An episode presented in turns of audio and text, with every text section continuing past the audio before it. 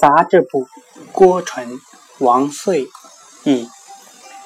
有个名叫郭纯的东海孝子，他母亲过世后，每当他思母好哭，他家庭院的上空就有大批的飞鸟聚集，一时传为奇谈。官府派员调查，发觉确有此事，于是奏请皇帝，在驴门立锦旗表扬。后来。有人在追查孝子飞鸟群聚的原因，原来是孝子每次号哭时，就把饼撒在地上，飞鸟就争相来食。每次如此之后，飞鸟一听哭声，就聚集盘旋在他家庭院上空，并非是飞鸟有灵性被孝子所感动。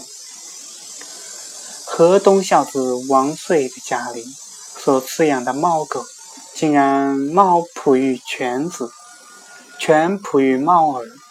官府听闻此事，也赐金旗表扬。